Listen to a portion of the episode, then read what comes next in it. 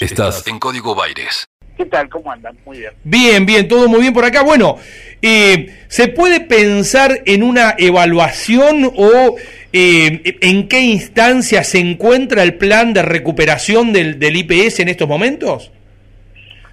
Sí, digamos lo que estamos trabajando en eso, eh, hemos avanzado en varias cosas, hemos avanzado en que la provincia está pasando todos sus monotributistas a la planta transitoria. Hemos avanzado en que el Ministerio de Salud pasó a los médicos residentes, los pasó a la planta transitoria. Eh, también la provincia eh, pasó a los becarios a la planta transitoria, eso significa que dejaron de ser monotributistas, dejaron de no tener aportes.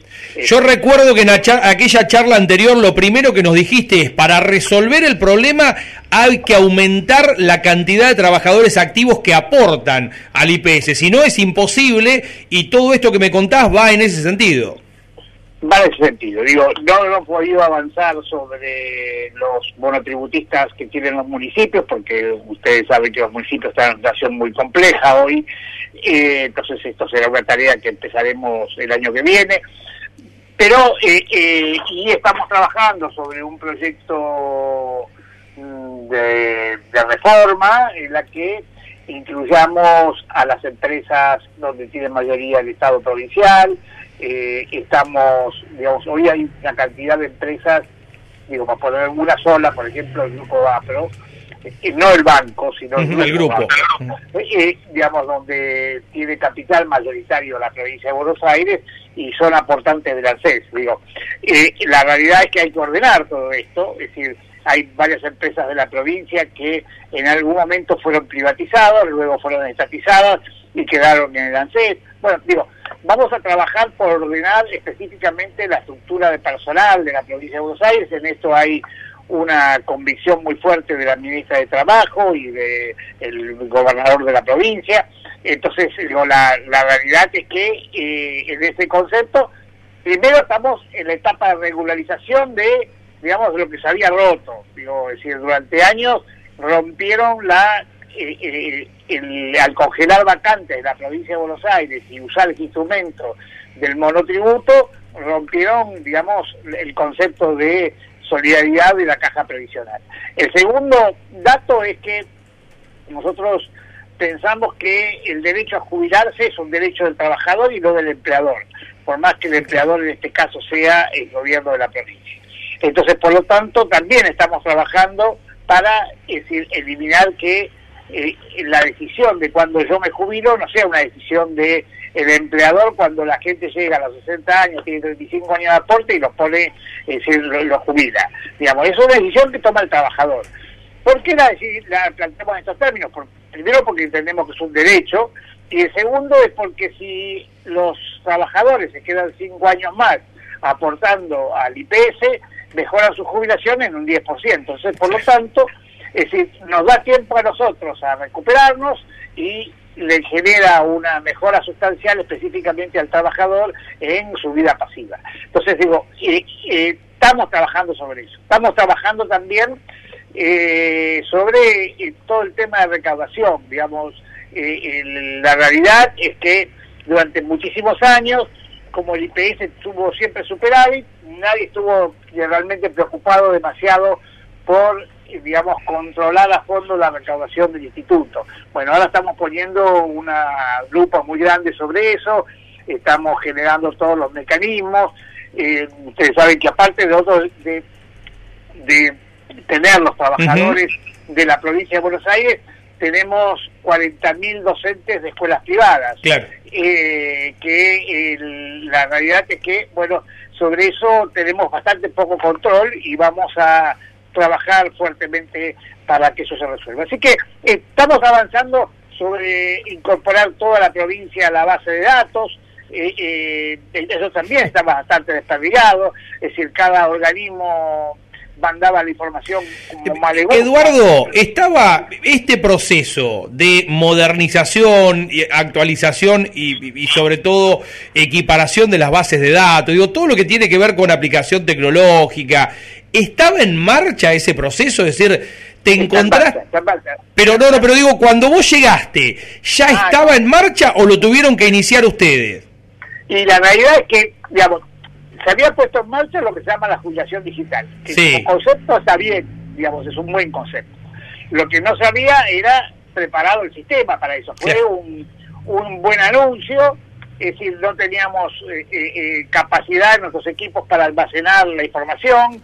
Bueno, digamos, eh, eh, la realidad es que eh, el, digamos, el concepto está correcto y nosotros lo vamos a continuar porque no es que, creemos que los conceptos que hicieron otros, si bien, vamos para atrás. No, no, nos parece que el concepto de la jubilación digital es un buen concepto. Nosotros, en la provincia de Buenos Aires, hay cuatro formas de jubilarse, o había. Una que se llama la jubilación automática docente, que ya la dimos por terminada.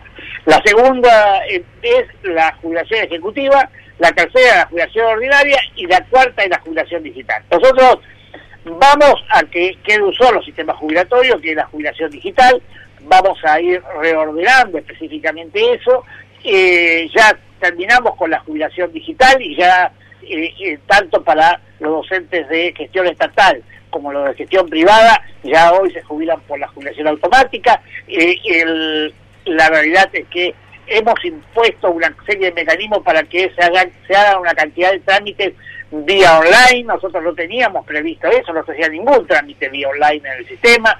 Eh, ya hoy se hacen la mayoría de los trámites y entendemos que en los próximos 15 días vamos a estar todos los trámites de, de, IPS se van a poder hacer online, más allá de que también se van a poder hacer presenciales, pero digamos aquel que lo quiere hacer de forma online lo va a poder resolver desde ese Eh, lugar. ¿En qué quedó eh, el, el- aquella versión, que nunca confirmada, sino más bien rechazada, ¿no? pero con la cual no, no se ha insistido, por suerte, de lo que se conocía como armonización del IPS con la ANSES, ¿no? que este, tanto nerviosismo generaba en algunos sectores?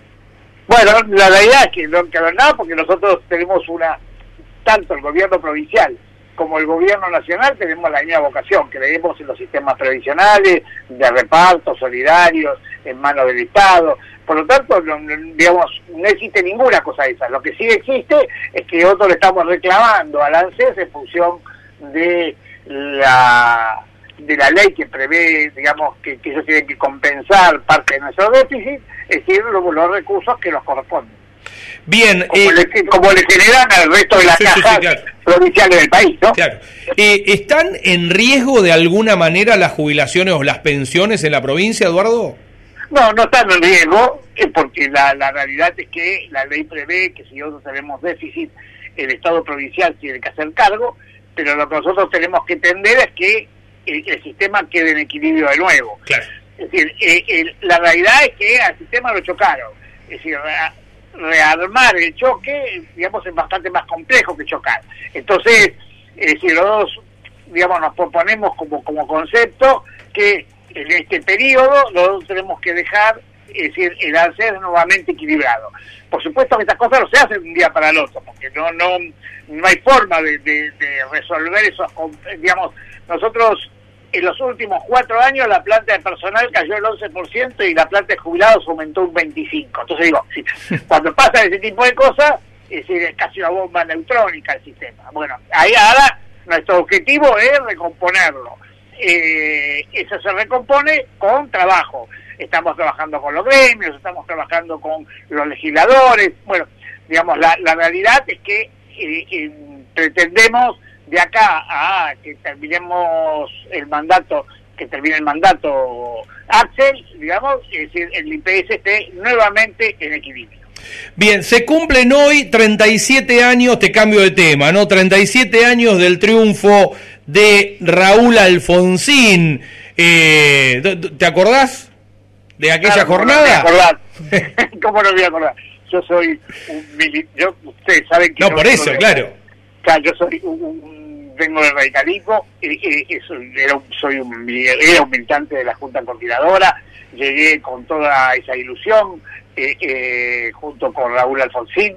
Tuve la suerte en aquel momento de que me designaran secretario administrativo de la Cámara de Diputados de la provincia, eh, con 27 años, lo cual, digamos, la realidad es que eh, viví una, un, proceso de recuperación de la democracia muy importante. Digo, la realidad es que, eh, digamos, me parece que un hombre del coraje de Raúl Alfonsín nos garantizó democracia por 100 años. y porque había que tener el coraje en aquel momento de eh, digamos, de romper uno de los eh, círculos de poder más importantes que quedan utilizados por el poder real económico, que era, es decir, el poder que ejercían las Fuerzas Armadas. Y en ese momento las Fuerzas Armadas eh, estaban todavía con todo su poder, es decir, en sus cuarteles, con su plata, con sus cosas, digamos. Entonces, por lo tanto, empezar el juicio a las juntas me parece que fue de un coraje fenomenal que nos sirvió a los argentinos en su conjunto para estabilizar el sistema. Ustedes fíjense que, a diferencia de otras democracias en América Latina, es decir, que fueron democracias consensuadas, es decir, salidas consensuadas, la Argentina tuvo una salida de ruptura.